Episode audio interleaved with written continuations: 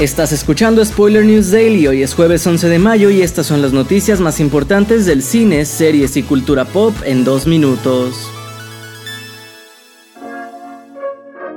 Empezamos con una noticia difícil y es que Jamie Foxx, a quien conoces de cintas como Django sin cadenas y Spider-Man No Way Home, además de muchas más, sigue luchando por su vida después de sufrir un derrame cerebral hace un par de semanas, del que se dice incluso tuvo que ser resucitado.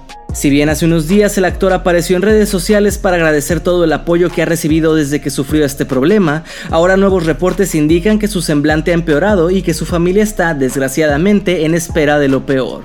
Las fuentes anónimas del medio Radar Online indican que el representante de Fox ha mencionado que el actor se encuentra estable, pero también indican que se extraña su larga estadía en el hospital y que extraoficialmente han escuchado que su salud no es buena.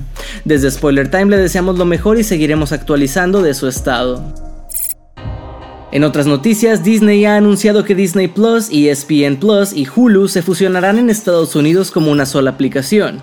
Esto ha sido anunciado por el CEO Bob Iger, quien además adelantó que esta nueva aplicación comenzará a implementarse a finales de año. Aunque la compañía seguirá ofreciendo las tres plataformas como opciones independientes, aseguran que este nuevo paquete más completo y optimizado será más cómodo y asequible para los suscriptores.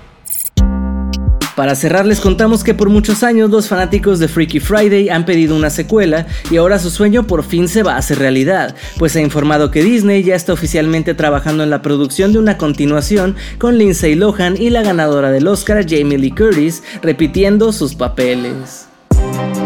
Esto ha sido todo por hoy. Recuerda seguir este podcast donde sea que lo estés escuchando para enterarte de cada nuevo episodio.